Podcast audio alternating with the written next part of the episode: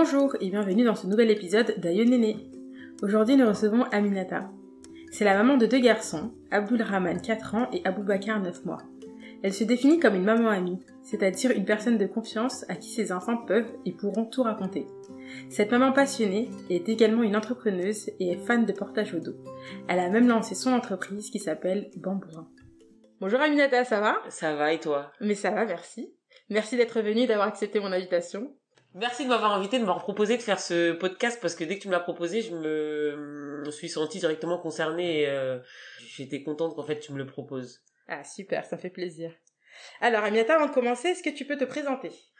Oui, je peux me présenter. Euh, alors je m'appelle euh, Aminata, j'ai 29 ans, bientôt 30. je suis maman de deux enfants. je suis mariée depuis 6 ans ça commence à faire longtemps. ça fait longtemps, je m'en rendais pas compte comme ça.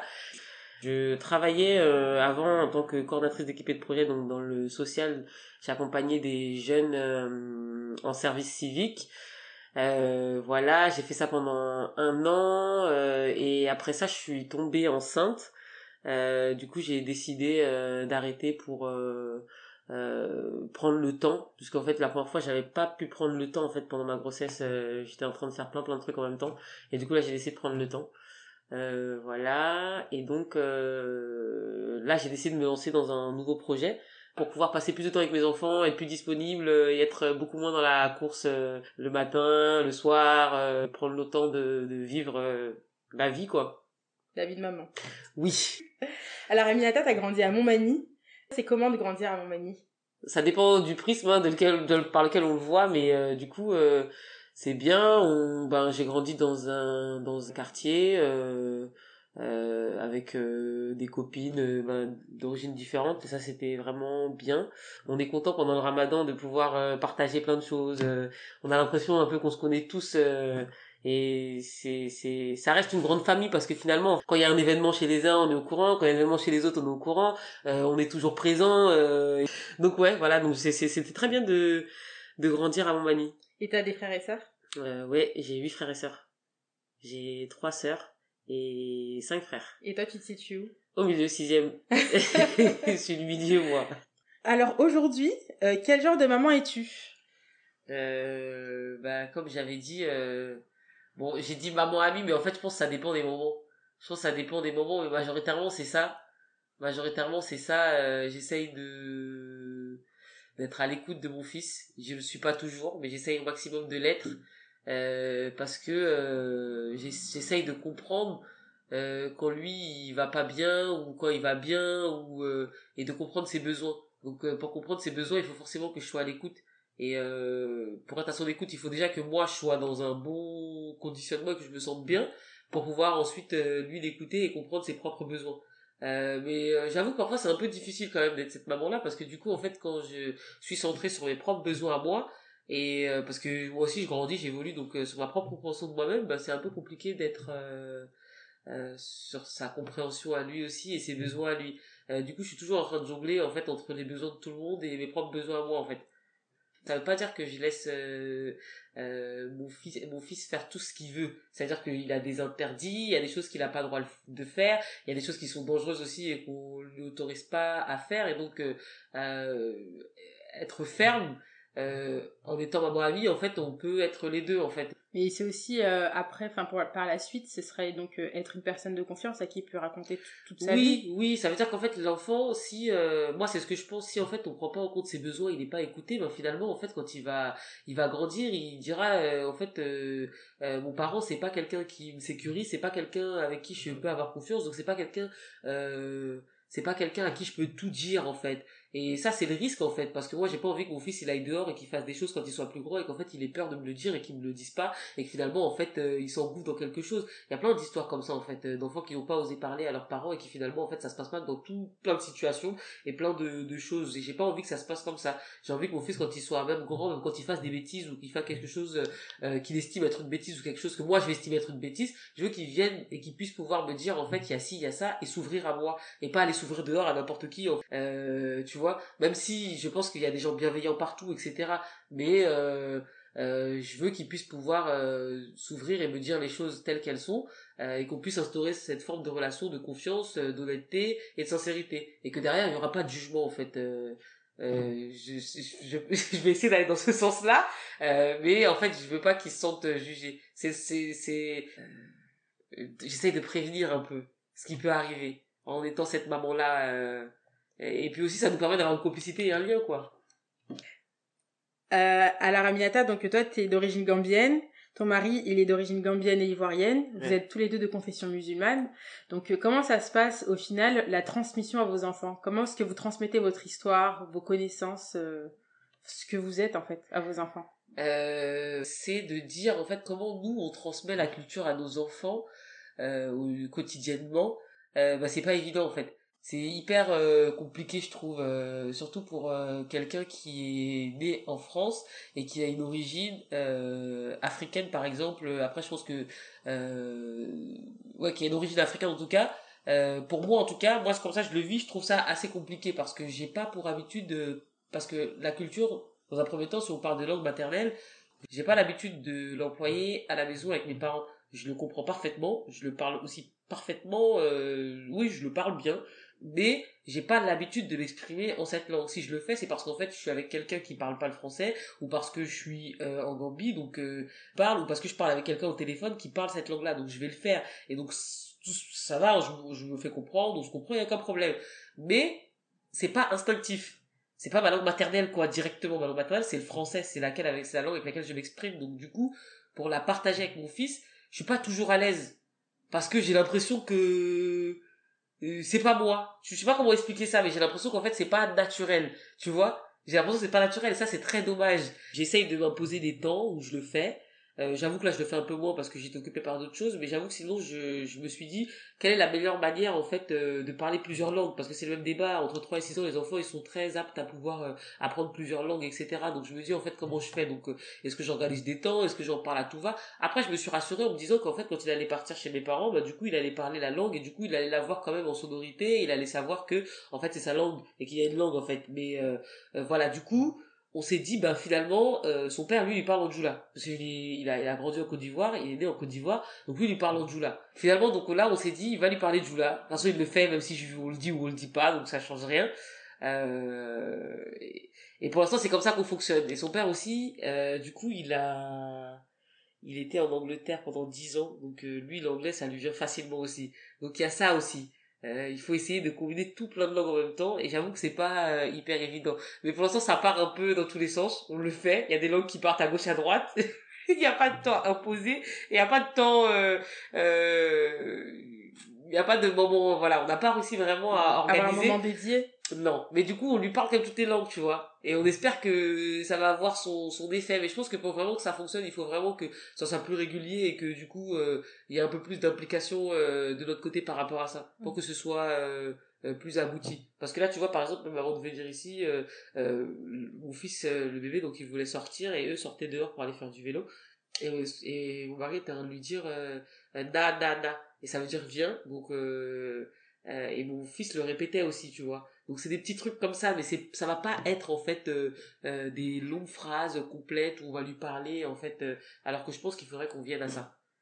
Mais bon vous avez encore un peu de temps quand même. Oui bah oui non mais il y a pas de il y a pas de il y a pas de pression. Moi je te dis la preuve là j'avais complètement j'étais pas du tout dessus donc c'est par moments je me dis ah bah il faut que je le fasse ah il faut que je le fasse etc voilà. Mais je pense qu'il faut qu'il y ait une implication plus importante ça c'est sûr et certain et euh, sinon, est-ce que tu le fais d'autres manières, par exemple euh, avec la cuisine, avec euh, la ah musique Ah oui, donc oui, la, la, cuisine, bah ça oui, forcément, parce que de toute façon, euh, moi, je suis né en France, donc euh, j'ai quand même les, la double culture. Ça veut dire qu'en fait, euh, je peux manger des quiches et je peux manger aussi du mafé, il n'y a pas de problème. Pareil, lui, c'est différent. Lui, il peut manger du mafé, il peut manger de la teke, il peut manger du tien, mais si tu donnes une quiche, il est un peu... C'est un peu chelou quand même pour lui. Il n'est pas très... Il n'est pas trop fan, il n'est pas trop fan. donc, ce qui fait que, du coup, il mange d'autres choses euh, la semaine, il est souvent avec moi, donc euh, comme euh, je, je, je, suis avec lui la semaine, donc ça veut dire que les midis, etc., on va manger des trucs plutôt un peu français, des trucs un peu on va dire que la cuisine française c'est quand même beaucoup moins long à faire qu'une cuisine africaine où là en gros tu tu vas prendre du temps quand même pour le faire donc ce qui fait que la semaine on fait vraiment euh, euh, des choses euh, françaises donc ça peut être des quiches des tartes des trucs comme ça et des trucs vraiment vite fait à faire. Et donc moi ça me prend pas plus d'une demi-heure c'est des trucs qu'on peut faire ensemble donc c'est bien. Et le week-end on va plus faire des plats africains etc quand son père il est là il travaille pas donc du coup on, on fait des choses comme ça. Donc ça se transmet par la culture oui. Au niveau de de la nourriture ça on lui transmet il y a pas de problème par rapport à ça. Et après tu m'as posé la question par rapport à la musique euh, bah oui parce que oui oui oui euh, la musique africaine euh, des trucs doux euh, euh, genre Sona Sona Jabarté elle s'appelle je crois ah oui, oui, oui. Euh, je sais pas si c'est Sona. Si, c'est Sona, je crois. C'est Ah. pas ça La jeune, là. Ouais, elle est un peu, elle, elle est un peu métisse. claire. Ouais, elle est oui, métisse, oui, je crois. Bah, moi j'aime beaucoup ce genre de musique, je trouve c'est hyper doux et en fait j'aime beaucoup les musiques africaines comme ça. Euh, donc en fait par exemple ça j'aime bien mettre ça à la maison parce que c'est calme.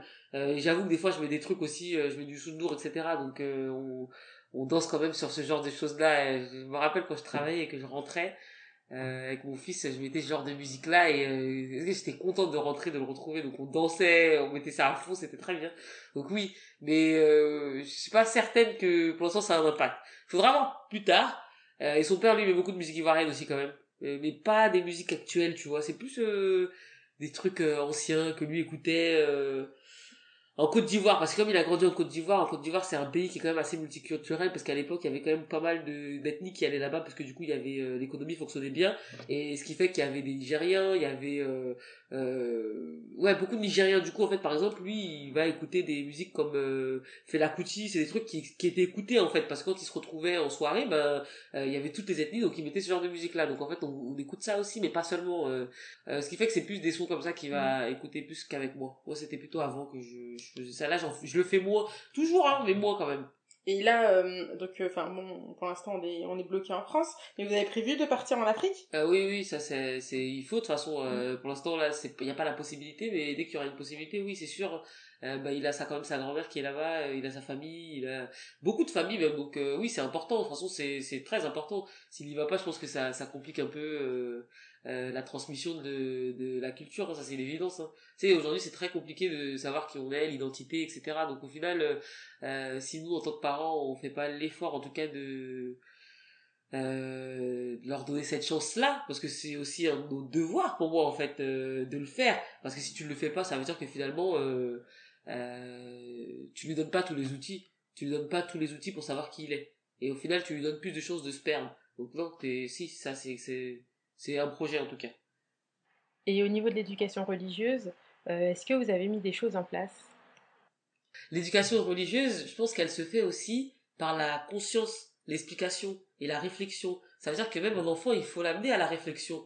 Euh, par exemple, quand tu lui dis euh, pourquoi il faut pas faire ça, il faut lui expliquer. Et je pense que le fait de lui expliquer, même religieusement parlant, parce que la religion musulmane, euh, elle est belle aussi. Donc en fait, euh, il y a plein d'exemples dedans qu'on peut prendre pour pour l'expliquer aux enfants.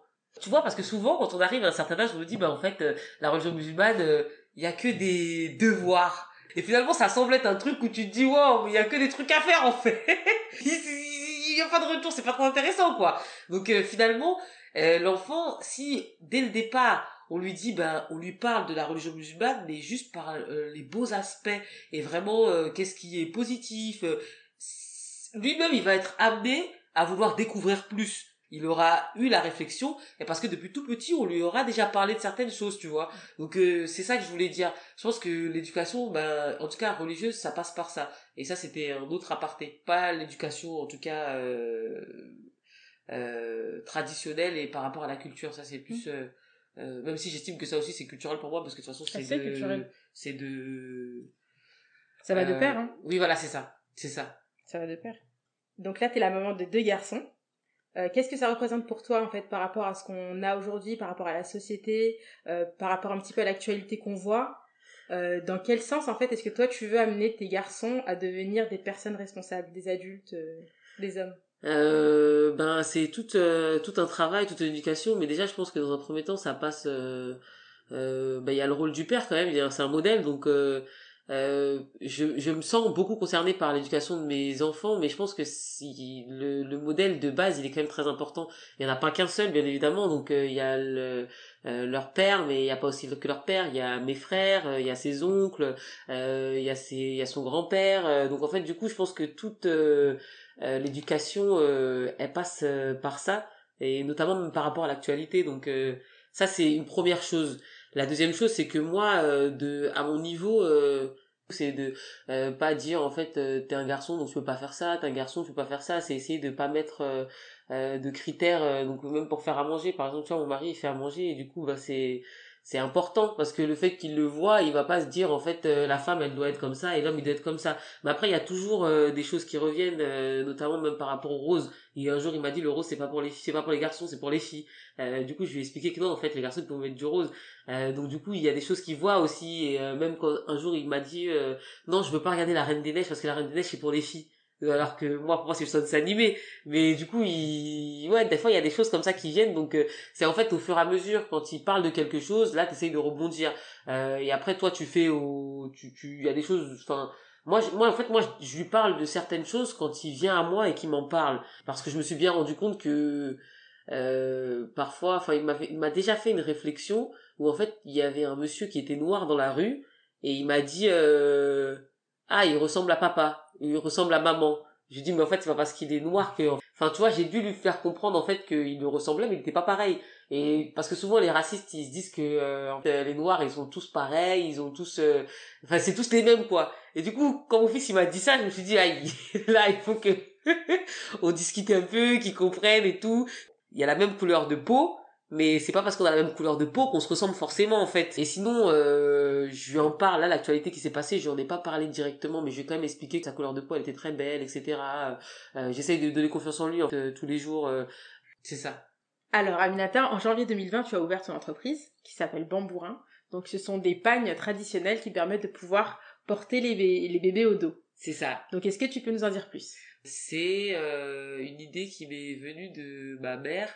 Euh, en fait, parce que quand j'ai eu mon premier enfant, j'étais en Master 2 euh, et du coup, j'avais un mémoire à rendre. Donc, c'était pas évident parce que mon bébé, quand il est né, c'était la fin de mes examens. Donc, entre le temps où j'ai dû faire ce mémoire il était déjà né, donc ça veut dire qu'il avait quelques jours, mais j'avais mon devoir à rendre, euh, et donc il fallait que je, je, je, travaille sur mon ordinateur, il fallait que je sois euh, avec lui, et aussi en même temps en train de travailler, etc., et même chercher du boulot aussi après, donc voilà. Et finalement, en fait, la seule solution, au début, je le portais en écharpe de portage euh, par devant, et c'était très utile en fait à la maison, euh, ça m'aidait aussi. Sauf que très vite il est devenu grand et un peu imposant et du coup c'était plus compliqué de l'avoir devant et du coup, ma mère m'a proposé, elle m'a découpé un truc à la va-vite et elle m'a dit, regarde, tiens, ben ça c'est comme ça qu'on fait, euh, euh, c'est comme ça que nous on faisait en tout cas. Euh, et du coup, elle m'en a, elle, en fait, elle m'a dessiné une espèce de patron. Et du coup, après, moi, je suis allé faire coudre et du coup, j'en avais un. Le sien, je l'ai toujours, mais il n'a pas mieux et je l'ai brodé, etc. Et j'utilisais ça, en fait. Et du coup, ça me permettait d'être en hauteur. Lui, quand il avait besoin de moi, ben, il était au dos et du coup je pouvais taper euh, et faire euh, mon mémoire je pouvais lire mes tranquillement je pouvais euh, j'avais du temps c'était pas suffisant. Je voilà j'avais quand même besoin parfois d'avoir plus de temps mais ça me permettait de gérer les deux. Et ça c'était bien. Et du coup je me suis dit bah ça ça peut être pas mal comme idée. Ma mère qui faisait de l'entrepreneuriat aussi puisqu'elle vendait des, des, des, bijoux ce genre de choses etc des tissus elle m'a dit bah pourquoi tu tu ou je crois je sais pas si c'est je me rappelle plus si c'est moi qui l'en a parlé ou c'est elle qui m'en a parlé je me rappelle plus. Mais je sais qu'on était ensemble en tout cas. Et qu'on s'est dit ça pourrait être bien de le commercialiser et euh, voilà, c'est comme ça que c'est venu. Euh, et après, euh, j'ai laissé un peu en stand-by parce que j'avais besoin de travailler, j'avais besoin de, de, stabiliser ma situation professionnelle et stabiliser ma vie tout simplement. Ce qui fait que du coup, j'ai décidé de mettre ça entre parenthèses. Même si je me suis fait accompagner par des structures pour ce projet-là, finalement, j'avais peu de temps parce que j'ai, au début, j'ai commencé en fait un accompagnement avec une structure euh, et finalement, en fait, je travaillais en même temps à côté et combiner les deux, c'était hyper difficile. J'avais pas le temps, en fait. Du coup, j'ai dit bon, c'est un truc que je vais mettre à côté. Et j'avoue, j'étais pas à l'aise de me dire, en fait, je vais commencer directement par un projet comme ça. Et euh, parce qu'il y a des gens qui font ça, qui finissent ses études et directement qui vont euh, dans l'entrepreneuriat. Moi, j'étais pas hyper à l'aise et je, donc je n'ai pas fait ce choix-là. Et euh, finalement, euh, quand j'ai eu, j'ai tombée enceinte de mon deuxième enfant, je me suis dit bon bah c'est le moment d'essayer de mettre en place ce truc-là. De toute façon, je suis à la maison, euh, donc je vais prendre le temps de mettre ça en place. Et c'est ce que j'ai fait.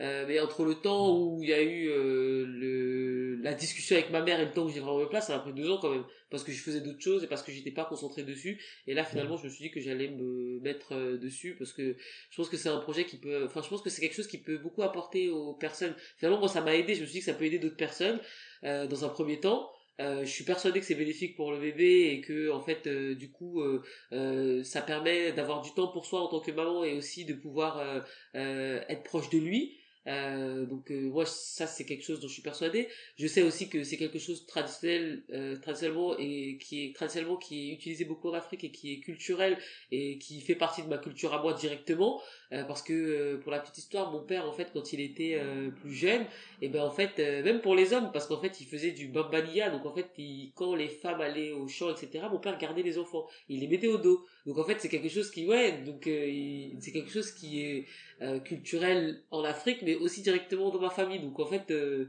euh, pour moi, c'est c'est c'était juste une suite logique. Donc je me suis dit que je, voilà, c'est il y a le l'aspect culturel et il y a l'aspect aussi bien-être du bébé et il y a aussi l'aspect valorisation de l'Afrique aussi parce que souvent euh, les pagnes portées comme ça, on imagine, enfin on imagine, c'est en tout cas c'est la vision collective que c'est pour moi, moi c'est ce que je vois en tout cas, que c'est quelque chose pour les mamans africaines euh, qui le portent euh, d'un certain âge, etc. Mais nous on peut pas porter comme ça parce que nous en fait on est en France, c'est quand même différent. Il y a les kangourous. Oui, bah tu vois, donc ça, ça c'est c'est quelque chose qui est pas, mais pour autant euh, aujourd'hui, ça, on appelle ça euh, portage physiologique. Ça veut dire que le bébé a une position qui est physiologique. Les jambes, la façon dont elles sont, euh, au niveau des hanches, en fait, eh ben, il, ça lui permet de bien tenir son dos, sa colonne vertébrale et de d'avoir une bonne posture. Donc finalement, le bébé, il est à l'aise. On va pas à l'encontre de sa forme quand il est bébé, tu vois. Donc finalement, ça a des points positifs. Sauf que la vision qu'on va en avoir à l'extérieur, c'est que tu vois c'est comme par exemple l'allaitement. Tu vois il y a des gens qui pensent encore que l'allaitement finalement c'est quelque chose d'une en Afrique tout le monde allait hein, tu sais parce que voilà c'est pour les pauvres euh, etc et finalement l'allaitement c'est pas ça qui est bon pour le bébé et finalement c'est quelque chose de naturel. On, peut ne pas allaiter c'est pas un problème. Mais de là à dire que c'est quelque chose qui est reculé que c'est les gens qui n'ont pas la possibilité qui le font et que du coup c'est le seul c'est pas vrai tu vois. Et ben c'est la même chose. C'est à dire que le portage non c'est pas simplement pour euh, les euh, les mamans d'un autre âge. C'est aussi en fait euh, pour tout le monde si on a envie d'utiliser si on a envie si on pense à son bébé et si on a envie après il y a plein de types de portage physiologique c'est pas le seul. Mais ça fait partie d'un portage physiologique et donc du coup pour moi c'est moi on appelle ça physiologique mais pour moi c'est quelque chose de, de, naturel parce qu'en fait euh, nos mamans ont porté, nos grands-parents ont porté et euh, on peut le faire. Après, c'est vrai que il y a peut-être des restrictions. C'est-à-dire que si par exemple on a, on a des, des, problèmes au dos, si par exemple pendant sa grossesse on a eu euh, des difficultés parce que porter un enfant pendant 9 mois aussi c'est lourd, donc ça peut faire mal au dos. Si on a eu des problèmes parce qu'en fait on a eu une péridurale et que du coup en fait on a eu mal au dos, il y a plein de choses après la grossesse qui peuvent faire avoir mal au dos. Donc on peut ne pas être à l'aise euh, à porter, tu vois. Mais c'est vrai que le portage, si on peut, c'est bien. Mais si on le fait pas aussi, euh, ça veut pas dire que euh, on est une mauvaise mère. Ça veut pas dire en fait qu'on qu'on c'est des choix, tu vois. Mais ça veut pas dire qu'on fait pas tout pour son enfant. C'est juste que ça, on choisit pas de le faire. Moi, moi personnellement, c'est un choix que j'ai fait. Je peux pas te dire si c'est bénéfique ou pas, mais je sais que mon fils, par exemple, qui a 3 ans, il en a toujours besoin. Pour la sieste, je le porte pas comme ça toute la journée parce que je peux pas euh, il est beaucoup trop lourd. Si je le portais comme ça toute la journée, c'est impossible. De toute façon, j'aurais jamais accepté de faire ça. Mais pour la sieste, moi, ça m'est toujours utile. Parce que je le mets, en 5-10 minutes, il dort, je l'enlève, je le pose, et je suis tranquille. Pardon. et je suis tranquille. Donc, du coup, c'est, pour moi, c'est quand même, ça reste toujours bien. Et maintenant, il le réclame toujours. Euh, des fois, j'avoue que c'est moi qui lui propose, mais il veut pas. Donc, euh, je laisse tomber. Et donc, du coup, il n'a pas de sieste parce que j'arrive pas à lui faire faire la sieste euh, si je le mets pas au dos tellement qu'il est habitué. Donc si ça c'est un questionnement on s'habitue. Oui au portage au dos les enfants ils s'habituent ça il y a pas de il y a pas de doute. Mais je me dis que un jour quand il aura plus envie il le fera plus hein, parce que déjà je le vois bien hein, quand il veut pas et je dis à, Abdul viens on va au dos c'est l'heure de la sieste. Il me dit non non non non je veux pas je veux pas bah tu vois donc euh, je sais qu'à un moment donné il ne le voudra plus ça se voit et ça se sent et je le sais parce qu'il va grandir et que c'est la suite logique pour les enfants. Ça n'existe pas des enfants qui ont 10 ans qui sont portés au dos. Non. Donc à un moment donné il va s'arrêter. Moi c'est ce que je crois. Et de toute façon mais j'avoue des fois il est un peu quand tu vois que c'est son frère qui va au dos, il dit, mais après, il m'a dit, c'est mon dos. J'ai dit, ah non, d'abord, c'est mon dos à moi, c'est pas ton dos à toi. Alors, il a dit, oui, c'est le dos de maman et le dos de moi. c'est pas ton dos, en fait, hein. C'est le mieux. Tu te rends compte à quel point il, non, non, c'est pas ton dos. Donc, à un moment donné, ça va s'arrêter. Et euh, j'espère bien, ça voudra dire qu'en fait, il sera à l'aise et qu'il se sentira euh, prêt pour euh, dire je vais faire ma sieste tout seul, etc. mais je pense que ça le rassure parce que pour autant, la sieste tout seul, il arrive à le faire. S'il va à l'école, il fait sa sieste tout seul. Quand il allait à la crèche, il faisait la sieste tout seul, donc il n'avait pas de difficulté à s'endormir. Mais je pense que c'est un contact qu'il aime bien, qu'il apprécie. Et même si des fois il est en train de me faire oh non je veux pas, je veux pas, mais une fois que je le mets au dos, il se laisse faire facilement. Hein. donc euh, il n'est pas en train de se battre pour dire euh, non. Euh. et je vois bien qu'il met ses bras tranquillement, etc. et qu'il pose sa tête. Donc c'est que lui aussi d'un côté ça doit le le rassurer. Et je sais que par exemple quand il a une matinée un peu compliquée, quand je fais ça, je peux lui chanter en même temps des chansons et puis je, je le berce en même temps euh, et du coup, ça, ça l'apaise. Et des fois, il me demande, il me dit, est-ce que tu peux continuer à chanter? Et il s'endort. Et c'est trop mignon. Oui, même si voilà, il s'endort. Donc je pense que lui aussi ça lui apporte quelque chose. C'est pas seulement euh, et tu sais des fois on, est tellement dans le speed que même ce moment-là, ça nous permet quand même euh, d'avoir un lien, etc. Euh, des fois, il me racontait sa vie. des fois, il me parle de sa vie. Il me dit oui, tu sais et tout, et il me parle pendant que je le mets au dos. Et moi, je l'écoute aussi. Et du coup, ça nous permet. On se voit pas, on se regarde pas, mais on on, on, on se parle. Et du coup, ça permet d'avoir un lien. Et de toute façon, quand ils sont aussi grands, tu peux pas les porter d'une autre manière que celle-là. On va continuer. Et c'est comme ça que tu as décidé de lancer. Enfin, de, oui, produits voilà, c'est ça, c'est ça. Je me suis dit que ça peut être utile et intéressant et euh, et une volonté forte de vouloir euh, valoriser l'Afrique aussi euh, euh, parce que du coup je parle encore un peu trop mais je, parce que du coup en fait euh, j'ai toujours un lien avec l'Afrique. Avant je faisais j'ai fait des études pour travailler dans l'humanitaire donc dans l'action sociale et donc j'avais été en Afrique et j'avais fait un stage là-bas. Et après j'ai eu mon enfant et du coup je me suis dit il faut que je réadapte un peu ce que j'ai envie de faire avec mon rôle de maman. Parce que l'Afrique ça me plaît bien mais je suis pas prête à laisser mon enfant aussi pour aller faire d'autres choses je suis pas prête tout simplement et finalement la maternité ça change aussi les gens des fois tu te vois euh...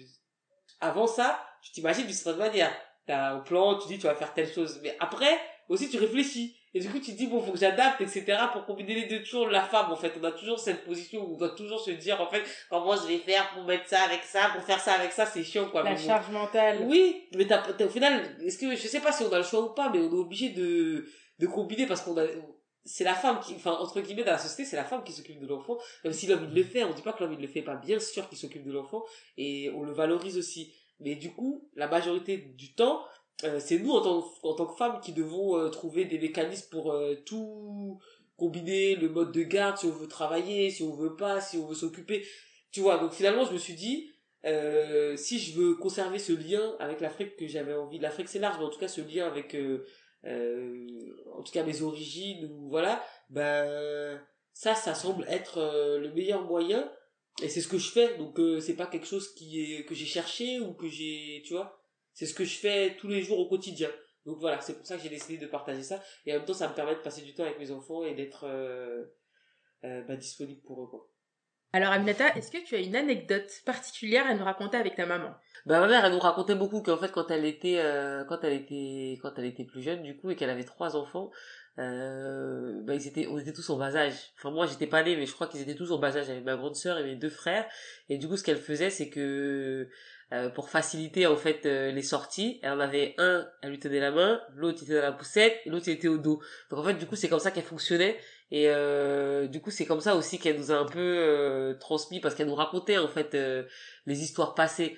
voilà. Du coup, c'est ça, c'est pas vraiment une anecdote, mais on va dire que en fait, c'est ça qui a contribué à faire que le portage au dos, on connaît et que même on a été porté au dos, quoi. Pour toi, faire bambourin, c'était vraiment une évidence ça l'était mais pas euh, à ce point. Mais du coup depuis que ma mère est décédée du coup c'est oui oui bah oui. Puisqu'on a parlé ensemble euh, je voulais le faire euh, et du coup oui là oui. Là ça conserve le lien aussi. Bah aussi et puis bah ça conserve le lien de manière positive de manière positive. Ça veut dire qu'en fait euh, ben il y a tout il y a toujours des épreuves euh, dans la vie et du coup ça ça ça ça donne un aspect positif aux, choses du coup si ça fonctionne et si finalement euh, ça aide des personnes et si finalement c'est un projet qui est viable bah je suis contente. Tu vois je suis contente parce que ça bah, elle, elle, elle serait contente tu vois. Du coup c'est dans ce sens là quoi. Et j'ai une dernière question pour toi. Oui. Est-ce que tu te souviens à quel moment est-ce que tu t'es sentie mère? Est-ce que ça peut arriver à n'importe quel moment?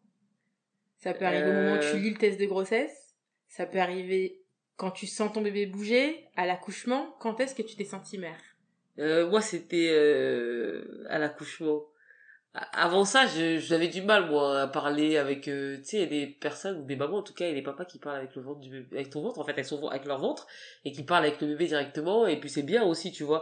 Moi je le faisais de temps en temps mais j'étais pas hyper euh, hyper à l'aise. De toute façon, j'ai jamais été ça, je sais pas pourquoi mais ça m'a jamais jamais été hyper à l'aise avec ça. Euh, même si je le faisais quand même. Euh, voilà, donc non, pendant la grossesse, de toute façon, en fait, je crois que pour être mère, il faut du temps. Il y a des gens qui se sentent, pour moi en tout cas, c'est ce que c'est mon avis, euh, neuf mois, c'est pas pour rien. Je pense qu'il faut le temps de procéder à tous ces changements qui vont arriver dans le corps, dans la vie, etc.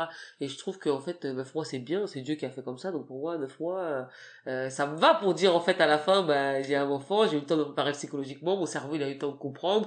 Et même si on comprend pas toujours, mais j'avoue que moi, c'était plutôt quand j'ai accouché, ouais, quand j'ai accouché, que je l'ai mis au sein et tout ça. Bon, au début j'avais peur en plus, mais je trouvais ça plutôt cool après. Et du coup, je l'ai regardé et je l'ai beaucoup observé. Et le fait de le regarder, de le regarder, du coup, je me suis dit, ah, mais quand même, c'est cool, hein. et du coup, ouais, ça s'est fait directement. La première fois, directement. La deuxième fois, pas directement. La deuxième fois, ça a pris un peu plus de temps parce que il faut prendre le temps, en fait. Quand on le prend pas, ou on n'est pas, on, on, vit pas le moment présent, bah, du coup, on, on, on saute des étapes.